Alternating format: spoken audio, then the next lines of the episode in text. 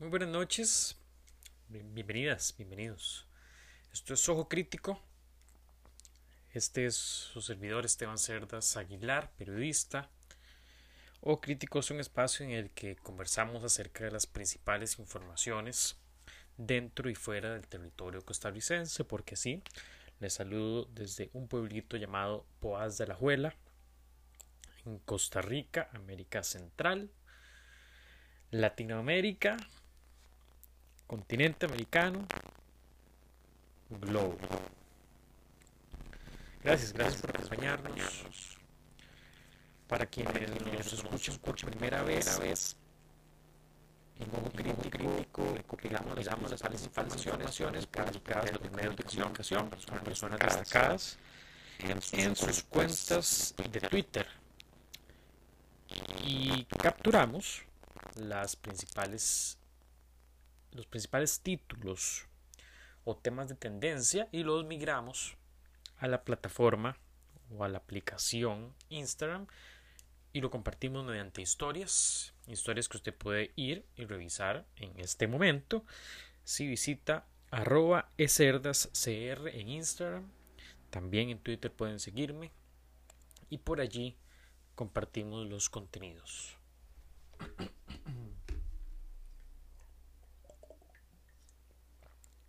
Sin más, podemos empezar.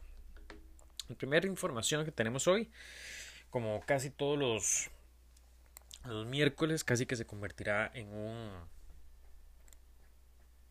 una costumbre. Bueno, no, solamente si la portada lo amerita. Estoy refiriéndome a la portada publicada por el Seminario Universidad y donde la principal eh, el principal título, título de portada, es 240.860 personas se quedaron sin bono proteger porque se acabó el dinero. la portada vemos, a, vemos un bote en, el mar,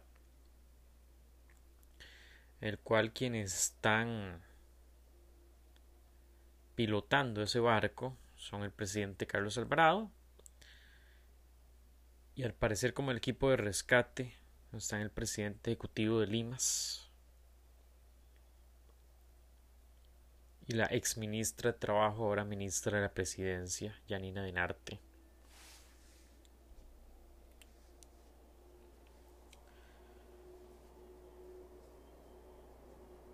Muy buena portada, visítenla, la portada del semanario. Podemos revisar, si gustan, el encabezado de la nota escrita por la compañera María Núñez Chacón del Seminario Universidad. Apenas el gobierno anunció la puesta en marcha del bono proteger para ayudar a la gente que se había quedado sin trabajo o a quienes se les redujeron sus ingresos por la pandemia generada por el COVID-19, María José González ingresó sus datos a la plataforma digital del Ministerio de Trabajo. Recibió una notificación de que se había de que se había recibido su solicitud y que estaba en análisis, sin embargo meses después continúa esperando una respuesta que nunca llegará porque ya no habrá más entregas de bonos proteger, según confirmó el Ministerio de Hacienda, o el ministro de Hacienda más bien, Elian Villegas, en una reciente conferencia de prensa. Así inicia la nota que continúa en un amplio despliegue de datos respecto a la dudosa forma en la que se ha administrado el bono proteger.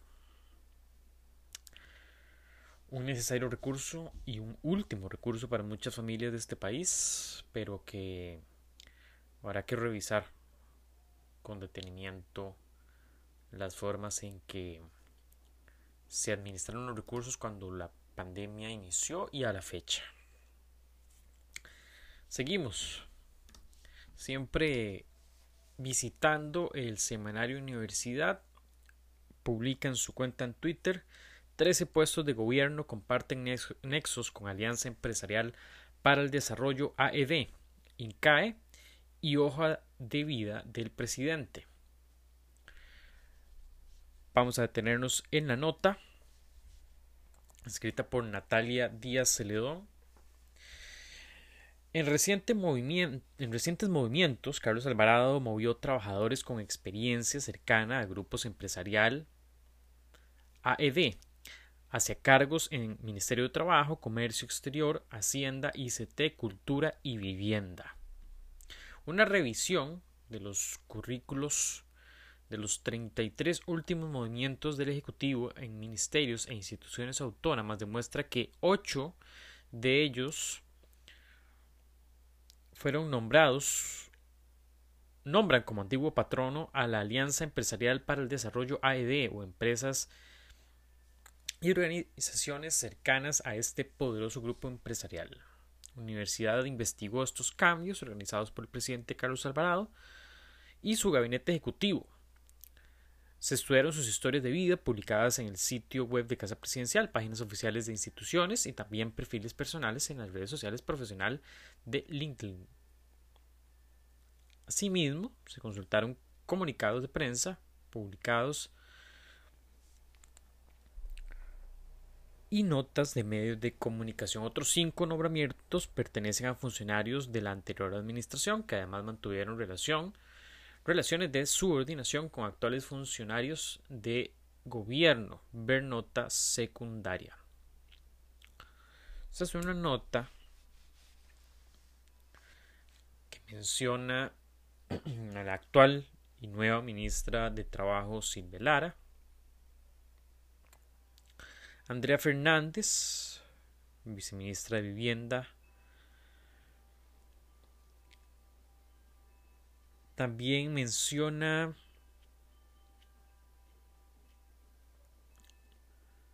incluso a la primera dama Claudia Dobles.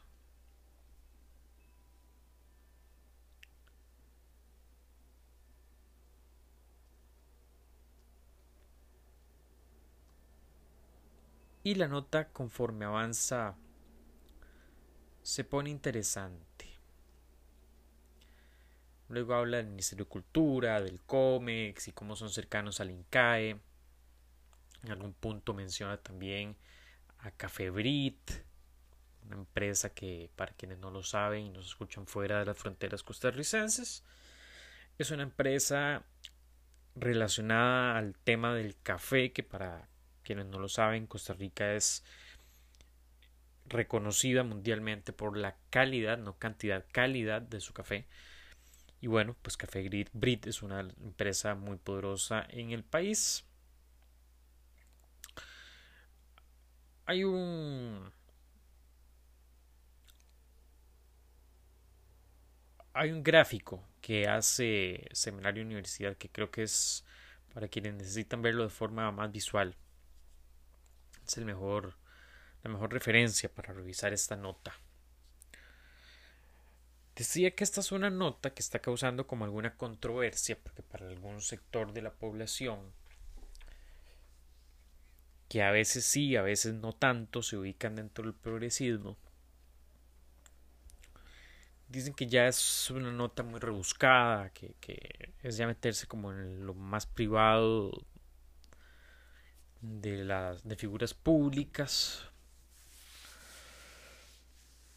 Y creo que mucho de la inquietud al parecer planteada ronda en que se hayan revisado los perfiles profesionales de estas personas en una red social que es justamente para eso para exponer tu experiencia profesional en una red social. No sé qué de invasivo hay ahí si se trata de personas públicas. Y lo otro que me preocupa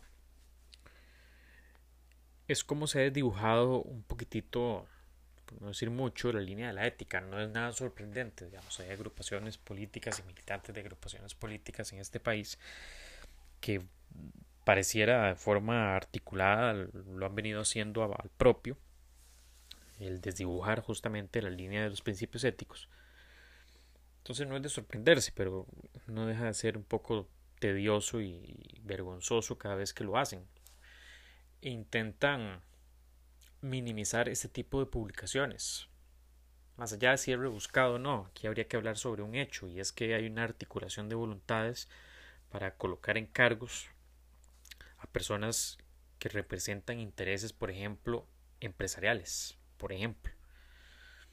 Entonces, ojo, ojo a la, crítica que se le puede hacer a este tipo de publicaciones, porque de, de donde vengan las críticas hay que ver qué intereses pueden también estar detrás. que poner atención. Mi felicitación personal a la colega Natalia Díaz Celedón, quien de quien sigo mucho su trabajo y a quien respeto muchísimo los enfoques poco ortodoxos, he de decirlo, y eso es muy bueno, que le aporta al semanario Universidad y al periodismo nacional costarricense. Saludos, seguimos.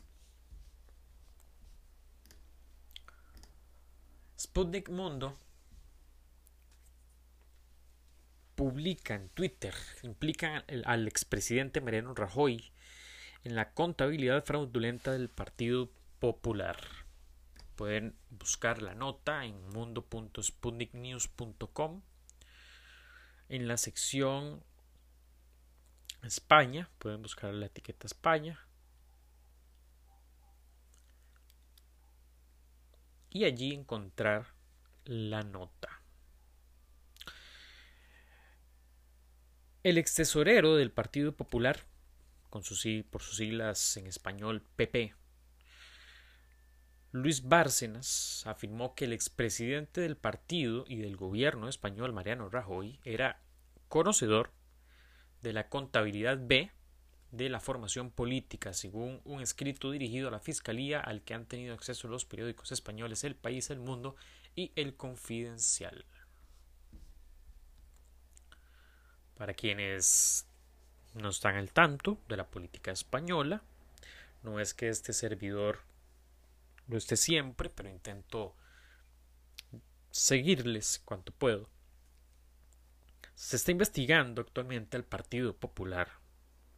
Para quienes nos escuchan en Costa Rica es el equivalente al Partido de Liberación Nacional. Se está investigando por haber tenido una contabilidad B, que es lo que en Costa Rica se le conoce como una plataforma paralela. Esto puntualmente hablando del tema de finanzas. La nota sigue. El que fuera máximo responsable de las cuentas del partido hasta el 2008 añade a continuación en esa carta y refiriéndose a Rajoy que terminó personalmente destruyéndola en la máquina destructora de papeles sin saber que yo guardaba copia de ese de esta documentación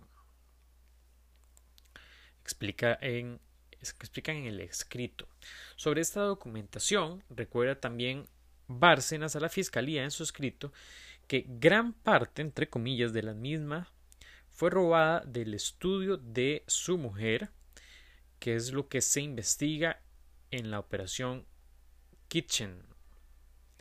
Otro de los casos abiertos con los que se vincula el Partido Popular. Según informa la prensa española, la propuesta de colaboración con la justicia se debería a la promesa que habría recibido Luis Bárcenas para que su mujer no entrara en prisión por, por parte del partido. El sentimiento de culpabilidad de haber podido provocar que mi mujer estuviera en riesgo de perder la libertad y entrar en prisión me hizo creer inocentemente en la promesa de que se en la promesa que se me hizo de llegar sobre que Rosa no estaría en prisión gracias a las gestiones que ya se habían iniciado, dice sobre este asunto Bárcenas en su texto. Esta propuesta esta supuesta promesa no se habría cumplido ya que su esposa Rosalía Iglesias entró en prisión de mujeres de Alcalameco el pasado, pasado noviembre, noviembre para pena, pena de 12, años de prisión a la que fue, la que fue condenada por el caso Gürtel. El texto fue rechazado el pasado 26 de enero y será el próximo 8 de febrero cuando dé comienzo en la Audiencia Nacional el juicio por el pago de la reforma de la sede nacional del Partido Popular con dinero de una supuesta contabilidad paralela. Sobre Bárcenas, cumpliendo actualmente en prisión la pena de 29 años por el caso de Gürtel, pesará en esta ocasión una petición de prisión de 5 años.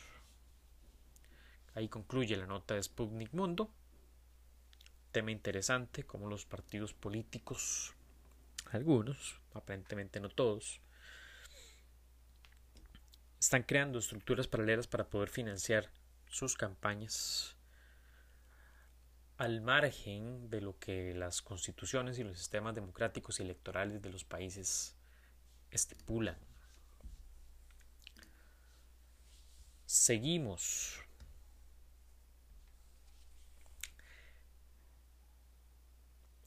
Nuestra siempre presente Hazel Feigenblatt, que si alguna vez nos escucha, ojalá pueda corregirme la forma de pronunciación de su apellido, publica en su cuenta en Twitter, monjas de la Iglesia Católica en Alemania traficaban niños huérfanos a quienes drogaban y vendían o alquilaban a sacerdotes pedófilos o para esclavitud sexual. El arzobispo alemán quiso mantener el informe como secreto, pero se filtró a la prensa. Entonces, corriendo, como buen crítico de las institucionalidades religiosas, me voy a la nota compartida por Hazel. Pueden encontrarla como dailybest.com. De dailybest.com más bien. Y allí está la, la nota en la sección de mundo. Un informe que las autoridades alemanas intentaron silenciar muestra cómo las monjas católicas vendieron niños huérfanos a sacerdotes, depredadores y pervertidos durante décadas. Lo escribe la colega y corresponsal en general, Barbie Latza Nadeu.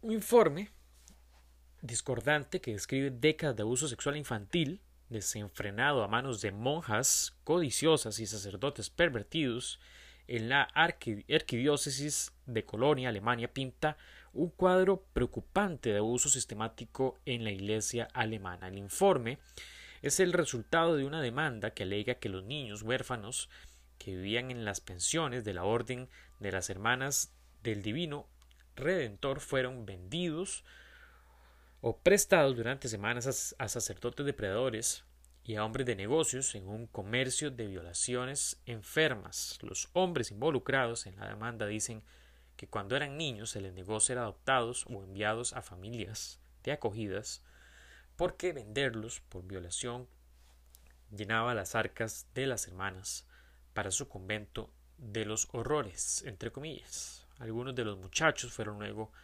preparados para ser esclavos sexuales de pervertidos, afirma el informe. El presunto abuso se prolongó durante años y uno de los hombres afirmó que las monjas incluso visitaban con frecuencia sus dormitorios universitarios después de que habían abandonado el convento. Dijo que las monjas a menudo lo drogaban y lo llevaban a los apartamentos de los depredadores. La Orden de las Hermanas del Divino Redentor no respondió a múltiples solicitudes de comentarios sobre las acusaciones.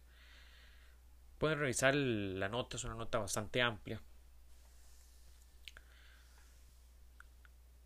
Que nos recuerda nada que para quienes le seguimos la pista a las institucionalidades religiosas sea nuevo, pero algo que sí para un sector quiere negarse y esconderse y no está bien, y es las violaciones sistemáticas que han ocurrido por parte de la Iglesia Católica y tal vez menos visible, pero no numéricamente muy disímil. También de las iglesias que se que simpatizan con el neopentecostalismo o el neointegrismo religioso. Seguiremos, seguiremos fiscalizando y revisando ese tipo de acciones horrorosas que se cometen ahí y ojalá haya justicia para las víctimas. Seguimos. CROI.com, medio nacional costarricense, volviendo a estas fronteras, publican su cuenta en Twitter, Pfizer o AstraZeneca, cómo decidirá a cada costarricense el seguro social, cuál aplicará a cada persona. Esta es una nota muy corta que pueden encontrar escrita por Dinia Vargas en el portal CROI.com en la sección Nacionales y Salud. En este mes se espera empiecen a llegar las dosis de ambas casas farmacéuticas. Este mes de febrero tienen en agenda la renovación de la llegada de las vacunas COVID-19 de Pfizer y Biotech a suelo costarricense, después de que empezara el arribo también de las dosis de AstraZeneca.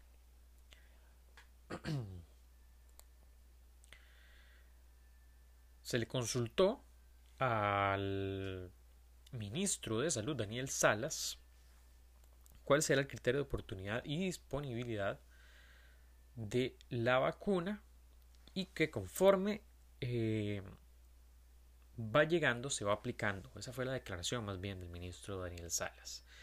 El, el jerarca detalló que el aspecto que tomarán en cuenta para ir inmunizando es el orden del esquema de vacunación, es decir, los grupos que han conformado según lo establecido la Comisión Nacional de Vacunación y Epidemiología. Seguirá ese orden siempre y cuando no exista alguna contraindicación para ese grupo específico, que esté estipulada así tanto por la compañía farmacéutica que produce o bien por alguna situación que sugiera o indique alguna autoridad reguladora estricta, comentó Salas. Costa Rica tiene un contrato con Pfizer para una compra de 3 millones de dosis, mientras que con AstraZeneca el acuerdo es de un millón.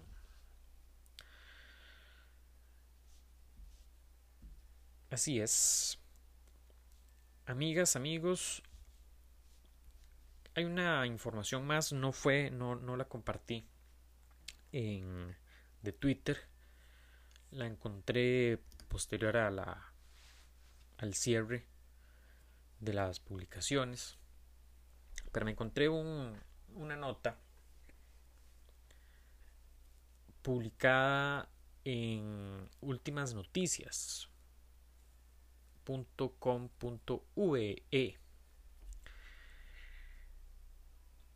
titulada Sobrepasado por la pandemia, Bolsonaro ahora sí agiliza vacunación.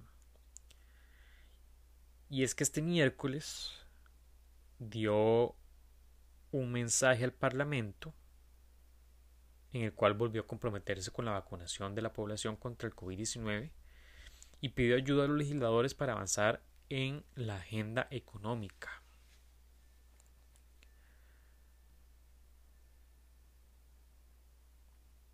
El, comparto esta última esta última nota o les comento esta última nota porque al grito de genocida le recibieron muchas y muchos legisladores. Y, y a las miras de un juicio por destitución, como bien lo señala la nota, en efecto. La crítica, evidentemente, a, esta a esa administración es un, una negativa a reconocer lo que la ciencia nos ha indicado respecto a la pandemia. Y es que ese es un tipo que tras de ultraconservador no solamente es eso, sino que es un negacionista de la pandemia, un negacionista de las vacunas, pero bueno, ha tenido que doblegarse ante la desaprobación popular, ¿no? De un sector muy amplio de la población, que no está nada más y nada menos que viendo morir a sus conciudadanas y conciudadanos. Entonces, bueno, en buena hora, al fin va a, van a tomarse en serio aparentemente el control de la pandemia en Brasil. El problema es que habrá que sentar responsabilidades, en efecto, de quienes por omisión o inacción no cumplieron con lo que se habían comprometido en defender su país, su soberanía, también la salud pública de sus ciudadanas y ciudadanos ante los ojos de una constitución o en el caso de él ante los ojos de una Biblia. Ojalá pasen de ese discurso conservador en Brasil en una futura elección. Un abrazo a todas esas brasileñas y brasileños que han resistido al uno de los peores representantes populares lamentablemente, del continente americano. Amigas y amigos, con eso concluimos ese repaso noticioso, no sin antes agradecerles por estarnos escuchando, agradecerles a la gente en España, Estados Unidos y en Costa Rica, que es donde están escuchando este podcast. Hemos estado teniendo problemas con el audio. Yo no soy técnico en audio, entonces no, no tengo del todo claro qué es el problema. Estoy intentando solucionarlo. Pero nada, les agradezco su comprensión, se las pido también, se las solicito. desearles muchos éxitos, desearles que estén muy muy bien, que, que todo el curso del 2021 esté yendo de la mejor forma posible y si no, muchísima fuerza, muchísima, muchísima fuerza. Interactuemos. Si ustedes están escuchando esto en Apple Podcasts. Saben que pueden dejarme su mensaje, su comentario. Se los voy a agradecer muchísimo. Eh, y si no, pueden buscarme en arroba eserdascr en Instagram y en Twitter. Y así, y así conversamos, si les parece. Pueden además informarse, evidentemente, con de Twitter, que es esta plataforma que he creado en Instagram para compartir historias en historias, más bien mediante historias, las principales informaciones que puedan estar ocurriendo dentro y fuera de Costa Rica. Un saludo y muchísimas gracias por haber prestado atención. Como siempre, que puedan ser lo más felices posibles. Que estén bien, chao.